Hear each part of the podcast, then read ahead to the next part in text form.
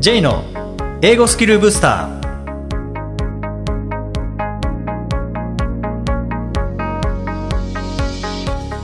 こんにちは J こと早川浩二です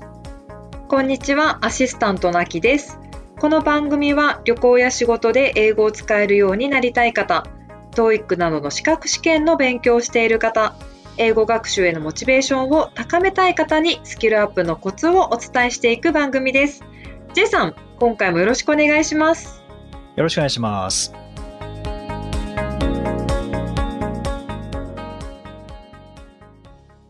えー今回はインタビューです。えー今回お話伺ってきたのは、TOEIC の運営団体、国際ビジネスコミュニケーション協会、まあ、通称 IIBC と呼びますけども、その IIBC の永井総一郎さんへのインタビューです。えー TOEIC がどのように作られたのか、えーどのように採点されているのか、えーといったことを、まあ、本家に、えー、TOEIC について伺ってきました。えーどうぞお聞きください。えー今回は国際ビジネスコミュニケーション協会、まあ、IIBC の永井総一郎さんにお越しいただきました。永井さんよろしくお願いします。よろしくお願いいたします。えーまあ、IIBC とかこう ETS っていうと、まあ、なんか僕にとってはこう秘密結社みたいなそんなイメージがあって こう内情が全くわからないというようなイメージがあるんですけどもまず永井さんにお聞きしたいのがあの TOEIC の正しい呼び方これ僕習ってないので TOEIC、TOEIC って言ってますけども果たして TOEIC なのか人によっては TOEIC っていう人もいれば TOEIC っていう人もいると思うんですけど正しい呼び方ってどれですか？そうですね、名前はあの TOEIC というふうに呼んでおります。とで棒があっていでちっちゃいつがあってくといくでいいってことですね。はい。はい。ありがとうございます、はい、結構いろんな呼び方ありますもんね。そうですね、確かに TOEIC となんか極端に言う方もいらっしゃったりしますね。はい。であのそれこそさっき秘密結社みたいなことを言いましたけども IIBC さんとか、まあ、ETS さんですね。TOEIC 作っている団体からすると、まあ、僕らのような TOEIC 講師という人種っていうのは邪魔な存在なのかなってちょっとこう不安に思ったりもするんですけどどうですか実際？あいえいえ、決して邪魔な存在ではないです。あの英語学習の皆さんのですね、まあ、モチベーションを支えて、そしてその進捗もえ支援されているので、まあ、邪魔な存在というよりは、もう仲間と、そんな感じのイメージを持ってます。あよかったです。まあここで邪魔だって言われたらちょっとこの後 話しづらいなと思ったんですけどまああの仲間と言っていただいて本当にほっとしてるんですけども。でちょっとまあ本題の方に入っていくとですね、まあ、この TOEIC っていうテストですけども。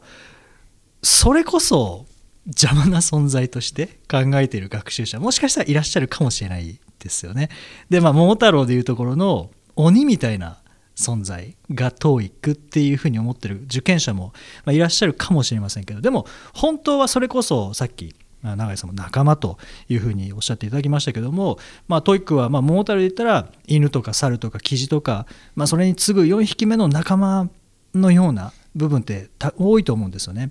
例えば TOEIC のスコアが取れたから海外勤務が決まったとか TOEIC のスコアが取れたから給料が上がったとか、まあ、昇進したとかっていうのもいう例も本当にたくさんあると思うんですよね。で今回は、まあ、このインタビューを通じてそういうふうに、まあ、 TOEIC っていうのはもう嫌な存在って思っている人たち TOEIC に苦しめられている人たちが、まあ、 TOEIC に対してもっと身近に感じていただいてやっぱり TOEIC って勉強する価値もあるし意味があるもんなんだなっていう安心感を、ま、得ていただけたらというふうに思っているんですけども、ま、まずその TOEIC、ま、日本で最も受験されている英語のテストだと思うんですけども、ま、LR テストの受験者って今どのぐらいいらっしゃるんですか？はい、えー昨年度2020年度は年間で153万人の方にご受験いただきました、でちょうどその前の年、まあ、2019年度に関しては220万人ということなので、まあ、これコロナで公開テストの中止も余儀なくされて大変ご迷惑をおかけしましたけれども、えーそこから67万人、まあ、減ってしまったという状況です。ただ今年度2021年度に関しては来年の3月までで、えー、大体210万人を超える勢いで、えーお申し込みいただいているという状況です。すごい戻り方ですよね。そうですね、はい、それだけやっぱり求められているテストっていうことですよね。ぱりかなり受験がですねもうかなり回復して皆さんが今たくさんお申し込みいただいている状況ですね、まあ、ちなみに公開テストはコロナ後、えー、一度中止をしてで抽選制として再開したんですけれども、えー、コロナ前は年10回開催していたところ、えー、今年度は年13回、はい、毎月に加えて10月は2回開催してそしてあの午前午後えー、実施してますので、うん、まあ、申し込みとしては26回分選べる形になるという状況なんです。今抽選と言いましてもほとんどの方に今もうあの全員の方にお申し込みいただけてあの受験いただけてという状況です。そうなんですね、はい、結構受験考えてる人も抽選だからちょっとやめとこうっていう人が結構僕の周りにいるんですけど、まあ、実は申し込めばもう受けられる状況は今あるっていうことですね。そうですね。会場はもう確保しておりますので、はい、もちろん不測の事態が生じた時にはまた抽選制をですね、あのー、本当の抽選をしなきゃいけないかもしれないんですけれども、今は基本的には皆さんにお受験いただいている受験いただけているという状況ですね。そうなんですね、はい、まあ、そしたらじゃ抽選だからちょっとあのー外れたら嫌だから申し込むのやめてるっていう方は、まあ、ぜひ申し込んでいただいて、まあ、基本的にはまあ何か起こらない限りはもうそのまま受験できるっていうことですよね。はい、はい、そうですねぜひあの検討いただいている方はお申し込みいただけたらと思うんですけどもでこの TOEIC というテスト実は日本人によって提案されたっていうことですよね。そうですね、はい、TOEIC の歴史について簡単にお話しいただけたら嬉しいんですけどもまずそもそもなんで日本人がこう提案したんですか？はい、TOEIC を発案したのは北岡康夫さんという日本人です。で北岡さんは、まあ、ビジネスで世界中を飛び回っていたんですが当時はその日本が国際化の波で世界に進出する上で、まあ、今のままの日本人の英語力では世界の競争相手には負けてしまう、まあ、そんな強い危機感を持っていました。でもっとやはりこれからは多くの国際ビジネスパーソンを日本から輩出しなければならないと、まあ、そんなことを考えて着目したのがテストですね。うん、で英語による国際コミュニケーション力を客観的に評価してそして英語学習の目標にも活用できる世界共通の物差しが必要だと考えてそこであの単身アメリカに渡って世界最大のテスト開発機関であるエデュケーショナルテスティングサービス ETS ここにそのアイデアを持ちかけました。でその結果、1979年に誕生したのが TOEIC のリスニングリーディングテストです。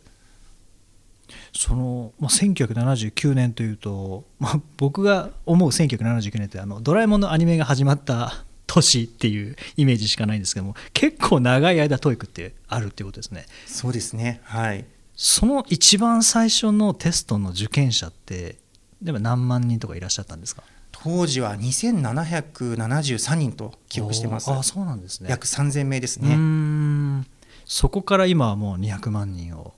まあ、コロナ前だったら200万人結構超えたという状況にまで、まあ、成長してきた TOEIC ですけどもこうテスト自体でどうやって作られてるんですか？はい、えー、テストを制作しているのはアメリカの ETS なんですがこの ETS は約3000名のスタッフがいてその3分の1以上が専門研究員です。で統計学、心理学、まあ、数学、言語学などあらゆる分野の専門家が TOEIC リスニングリーディングの制作にまず関わっています。うんでこの公開テストを皆さんが受験いただくこのテストですがこの1つのテスト問題を制作するのに約半年ぐらいかけてやっています。そんなにはい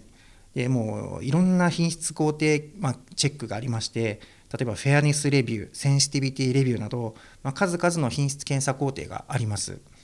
で例えばその選択肢の中に正解が2つ以上入っていないかとか、あるいはその選択肢の中でその全て意味のある選択肢になっているか、あるいは国や文化的背景、あとはジェンダーとかですね、そういったものが関連して回答に有利不利が生じないかなど、さまざまなチェックを経て制作されています。テスト実施後も仮採点、本採点などのプロセスを通して、まあ、スコアの品質を保つ、まあ、そんな取り組みをしています。結構なんか適当に作って はい解いてっていうんじゃないんですね。そうですね。相当厳格のプロセスで作っていますね。その中ででもやっぱりこう採点されないケースっていうのはあると思うんですけどもそこまでクオリティをチェックしてもやっぱり何ていうかテストでいうとまあ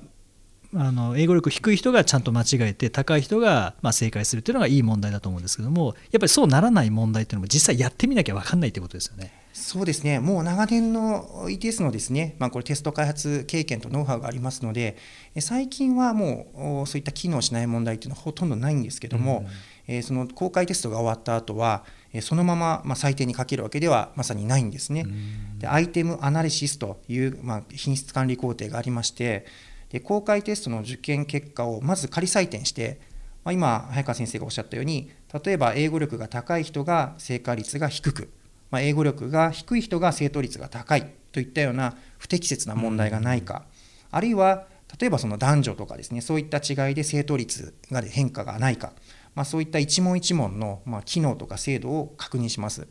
でもしまあ、そのそのような不適切な問題が発見された場合は本採点から排除される、まあ、そんなような、えー、プロセスをとっています。やっぱり公開テストの試験日から点数が出るまで、まあ、ネットでチェックするまで3週間ぐらいかかりますけどその3週間なぜ必要かというとそういう確認が行われているということですね。まさにおっしゃる通りでそういう、はい、統計分析とか、えー、かけてですね、えー、採点してますので、まあ、やや時間がかかっているという状況です。はい、じゃあそのスコアの決め方配点に関してなんですけど結構これ都市伝説が 結構あって全部同じにしたら採点されないとかなんかいろんな都市伝説があったりしますけども実際スコアってどうやって決まるんですか？はい。えそうですね。あの、まあ、よく言われるのが例えばトイックリスニングリーディングテストはパートごとに配点が決まっているとか、うんうん、まあ、決して今そうではないんですね。うん、で TOEIC リスニングのリーディングテストっていうのは、まあ、素点、まあ、つまり正解した数、まあ、ここでそのまま最終評価をつけることはありません。素点を統計処理してスコアに換算して評価するといった形になっています。でこの過程を equating といってこのテストの難易度によってスコアのブレが生じないように調整しています。でよくあの TOEIC のスコアは偏差値のようなものというふうに言われることもあるんですけども、まあ、偏差値というのは平均点からの距離を表すので、まあ、母集団の能力によってスコアが異なってしまう、まあ、偏差値が異なってしまいます。同じテストであっても。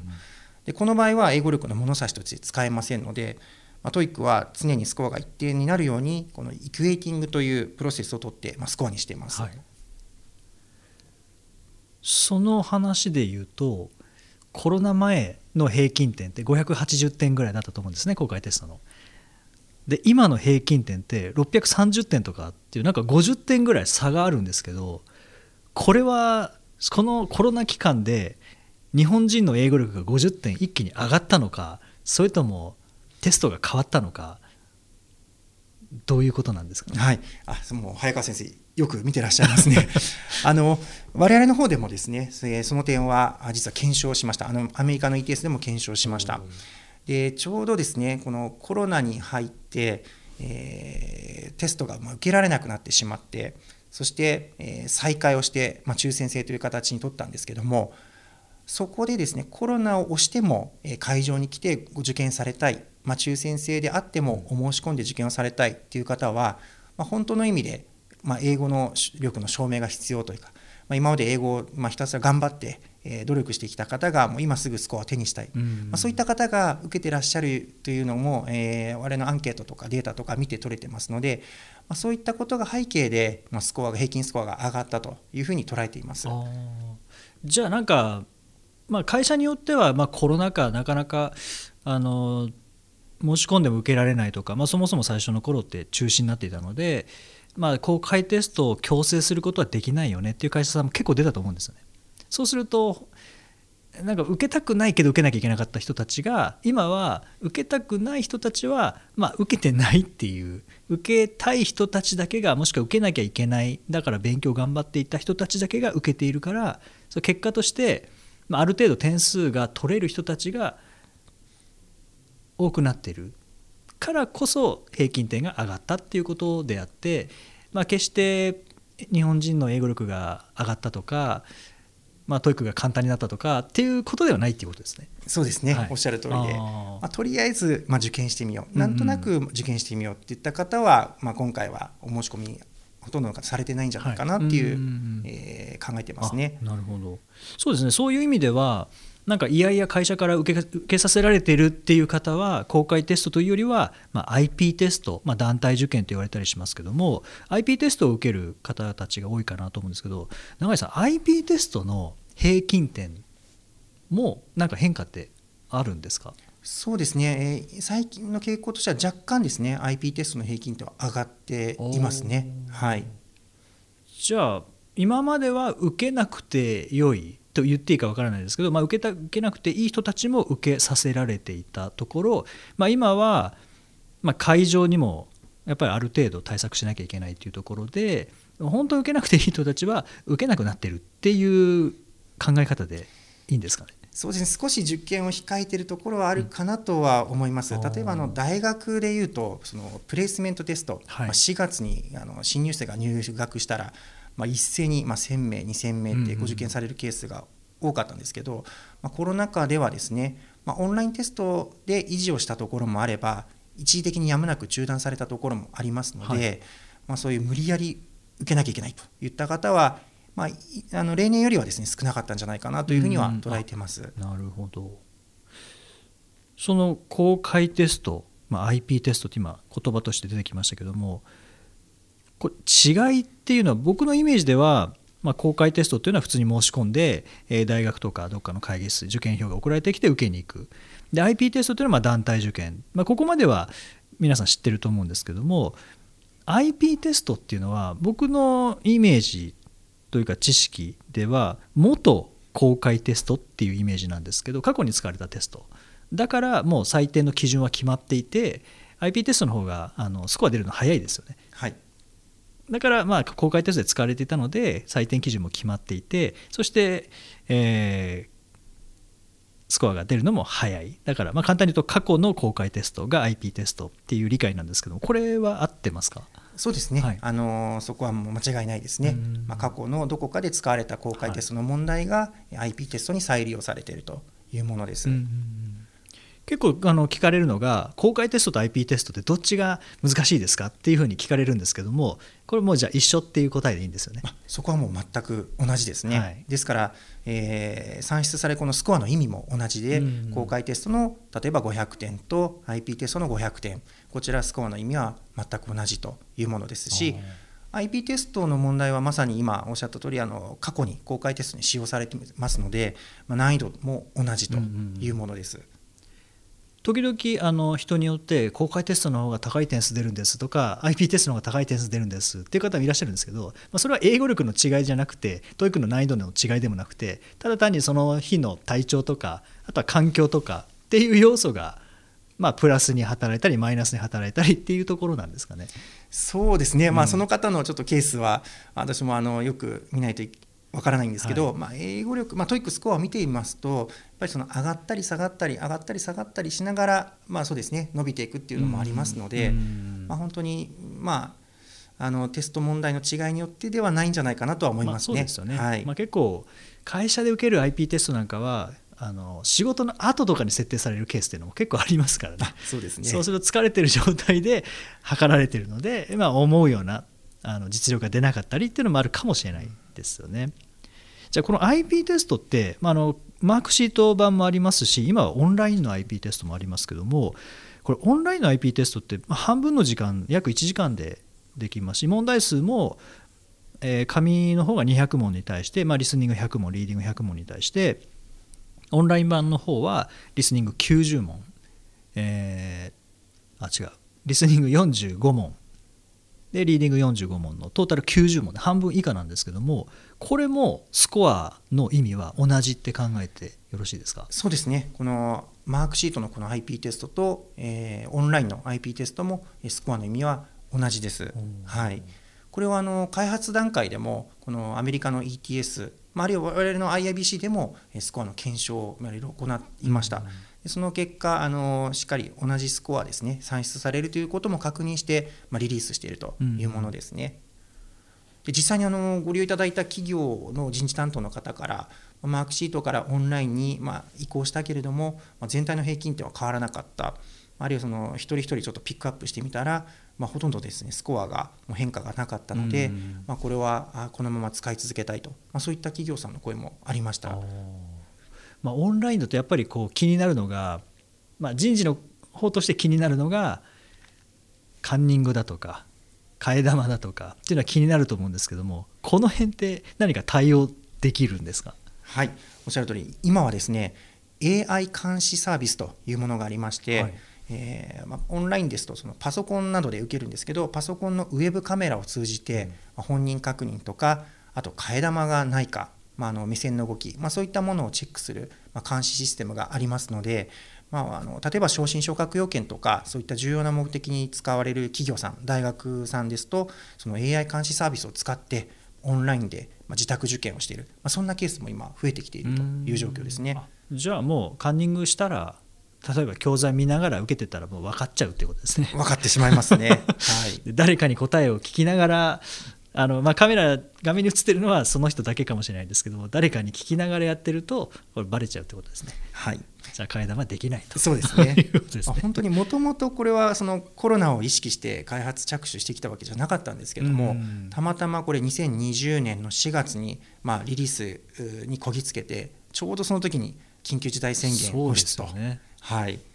なので対面のマークシートが実施できない企業大学様が一気にこのオンラインテストに切り替えて、まあ、テストの受験機会を維持することができたと。はい。で昇進昇格というよりは当時はもう自分のですねセルフレベルチェック、まあ、英語力の自己確認という形で、えーまあ、学習とセットで使うためにですね、えー、考えていたんですけどもやっぱり今のこの状況だと昇進昇格などの実施もオンラインで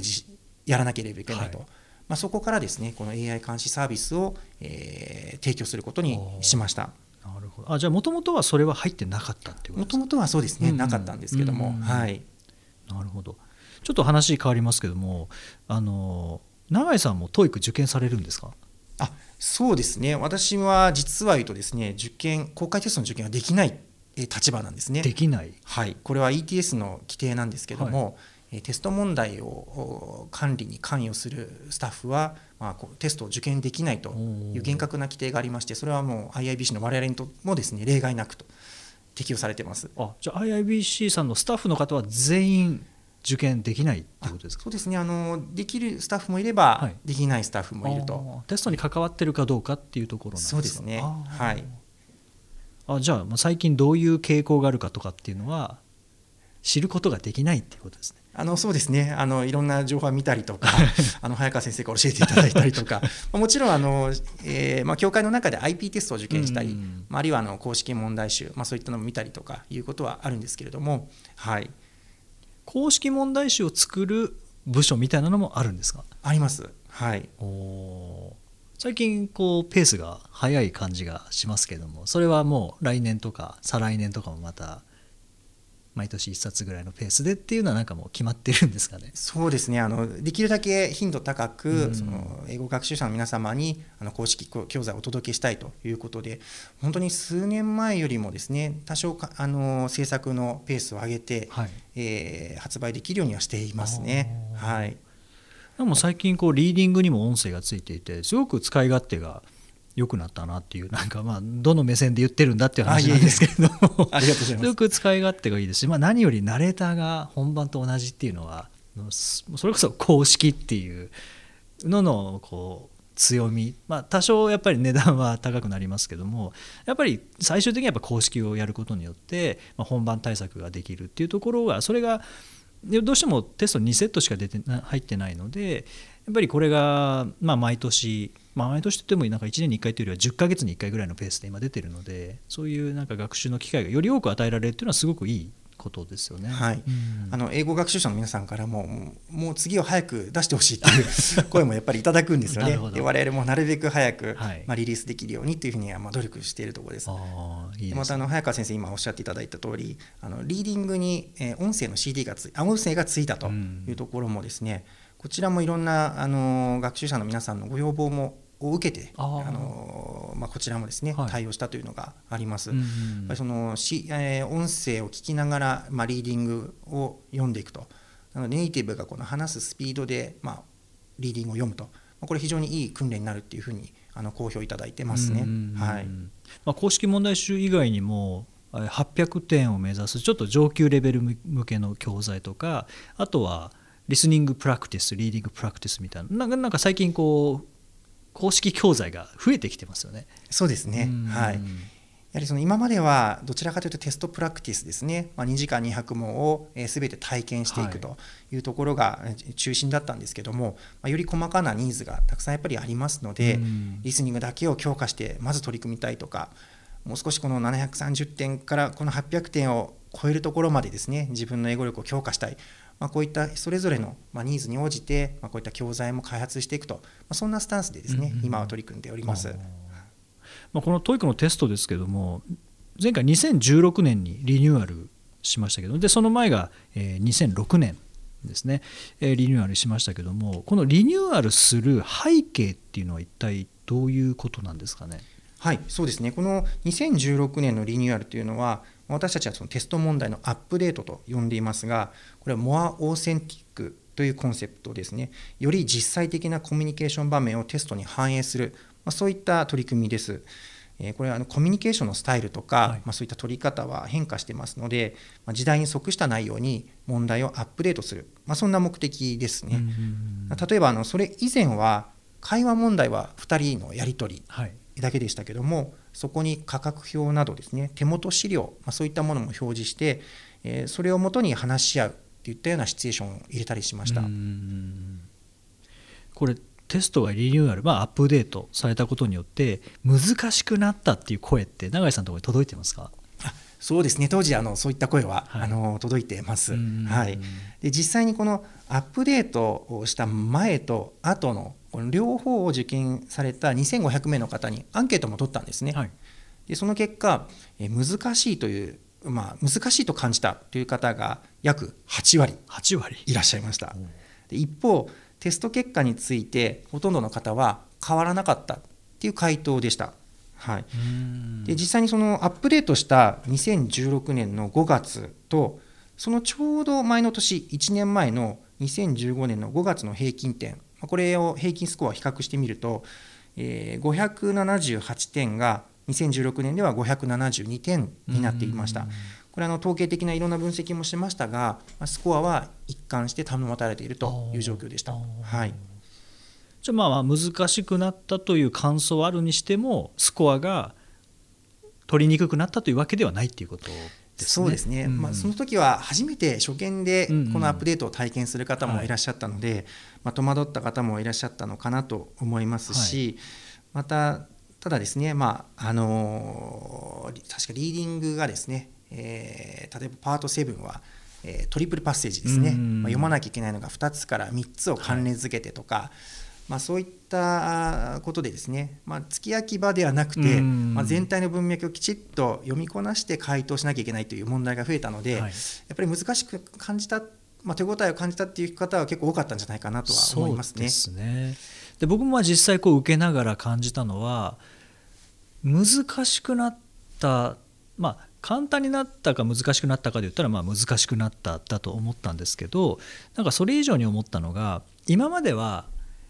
こう何曜日にイベント行われますかとかなんかそういう細かい何時にみたいのがあったのが最近って全然ないんですよね。ちゃんとストーリー聞かなきゃいけないその情報のピックアップ場所のピックアップとか地名のピックアップとか時間のピックアップだけじゃなくてちゃんとストーリー聞かなきゃ答えられないちゃんとストーリーで読めなきゃ答えられなくなっているっていうので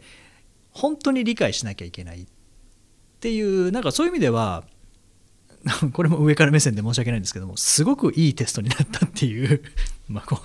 のこの場所 IIBC さんの会議室であの言ってるんですよ。なんかもう怒られそうな発言ですけどもあのすごくいいテスト。本当に英語力を測れる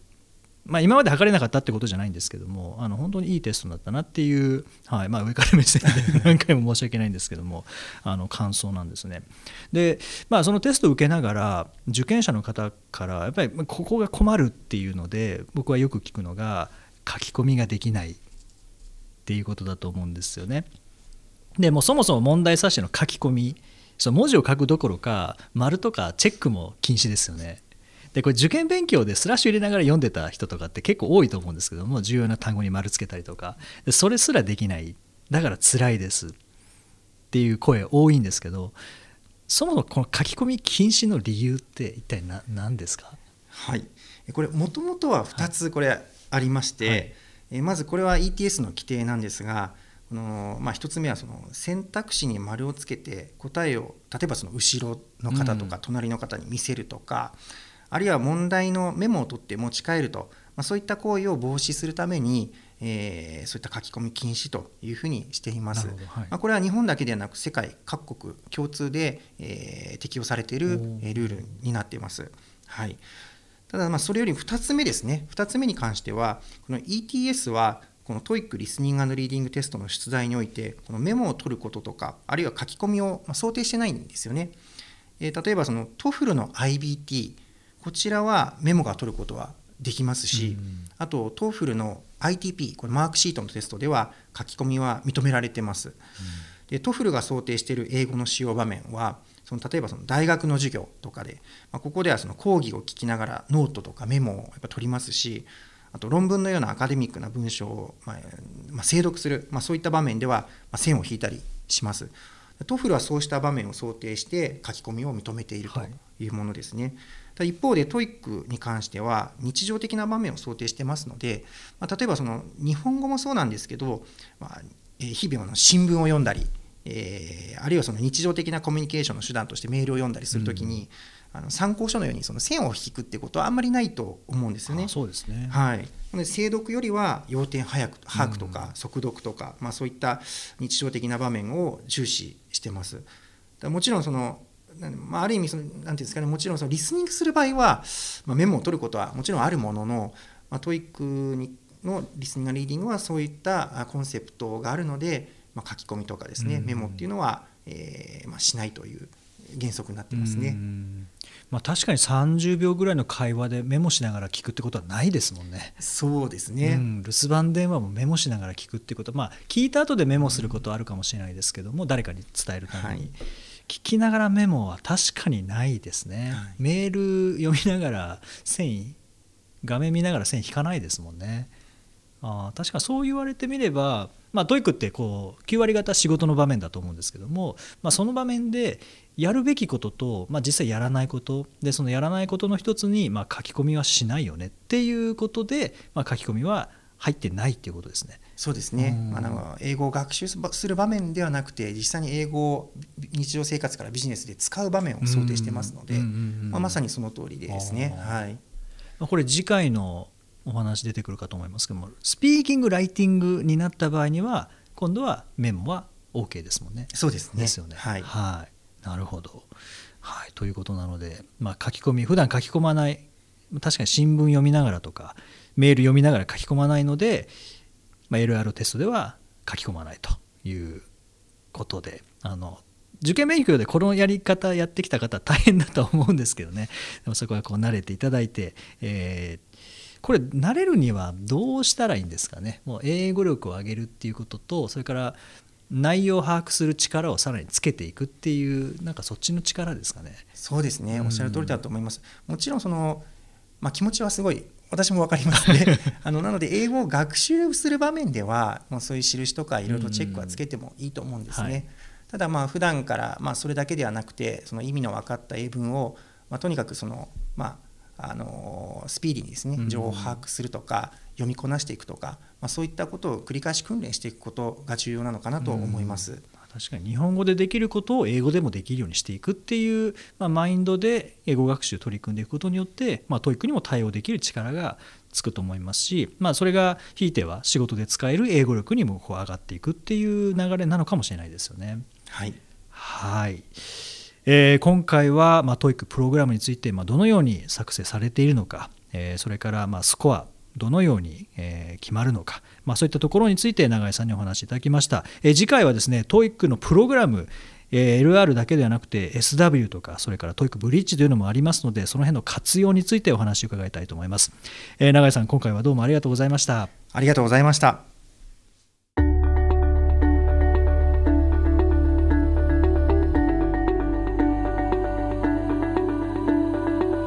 Useful expressions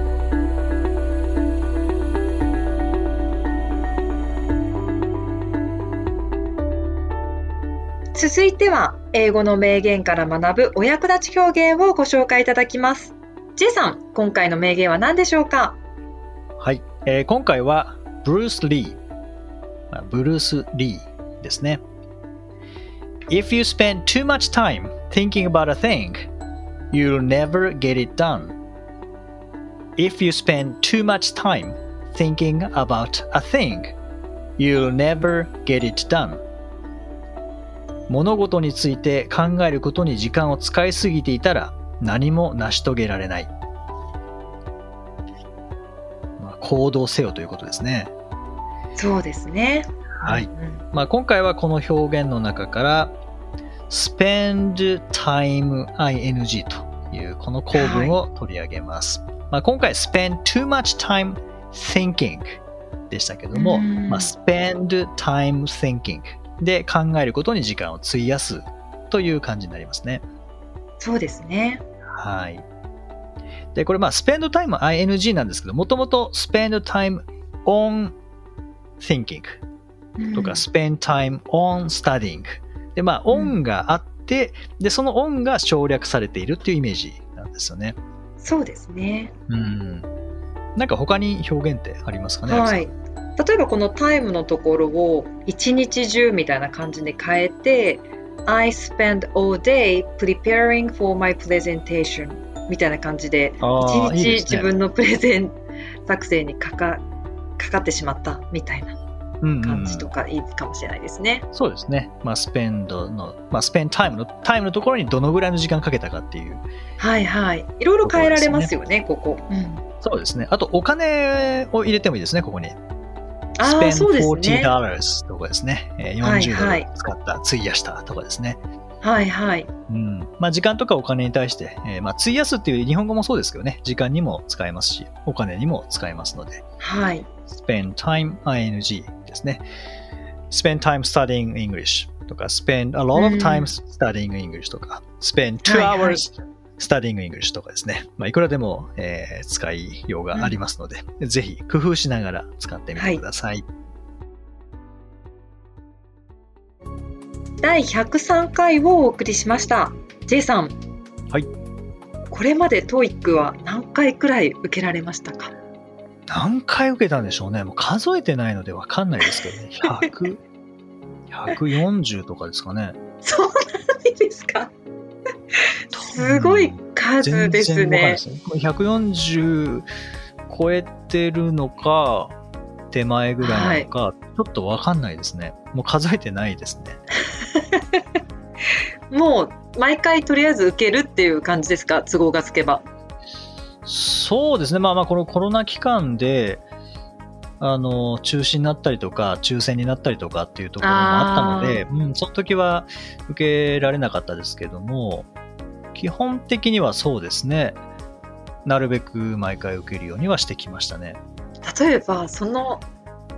まあ、何回も受けていく経験の中で、なんかこう突拍子もない出来事って あったりしました？出くわしたこととか。まあ、試験中にはいろいろありますけどね。その、それこそ、まあ、神奈川県で受けたとき、はい、藤沢市で受けたときは、はい、あの、戦闘機が飛んできて何にも聞こえなくなるとか。もちろんそしたらやり直しになるんですか？やり直しですね。はい。ですよね。C、CD が音飛びして答えも飛んだとか。ああ。っていうのはありました。あと試験官の人が見回り中に椅子に足を引っ掛けて転んだとか。え、転んだ？え、転んじゃったんですか？はい、それは、どうだ？それは？いや集中力が途切れますね、それ絶対。誰も反応しなかったですけどね。素晴らしい。そんなことがあるんですね。そうですね。まあ、いろいろ 受けてると、まあ、いろんなことありますね。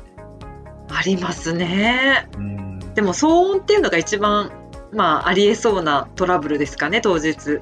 トラブルとしてはそうですね。あとスピーカーから音が出なくなっちゃったとか、なんかそういうのはありましたね。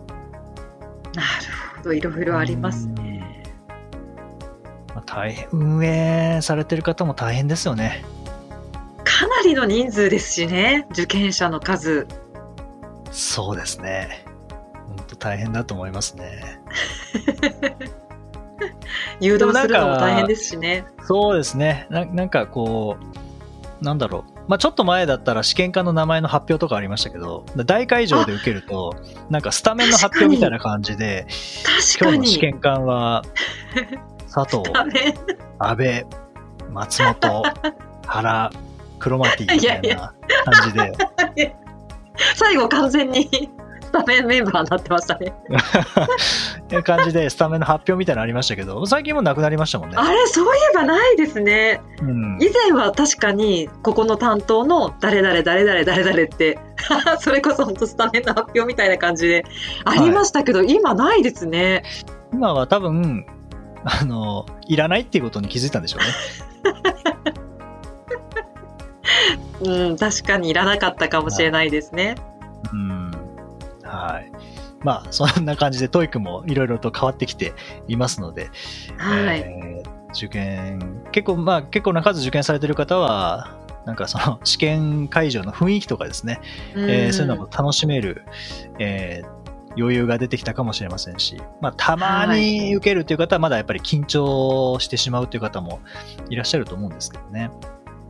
最初は緊張しますよね。何持っていくとか、あれ持っていくとか。手順が分かんないですもんね、本当そうですね。なので、あのその辺は、まあ、会場の雰囲気に飲まれないっていう意味では、ちょっと早めに行った方がいいですよね。ギリギリそうですね。本当に余裕を持って。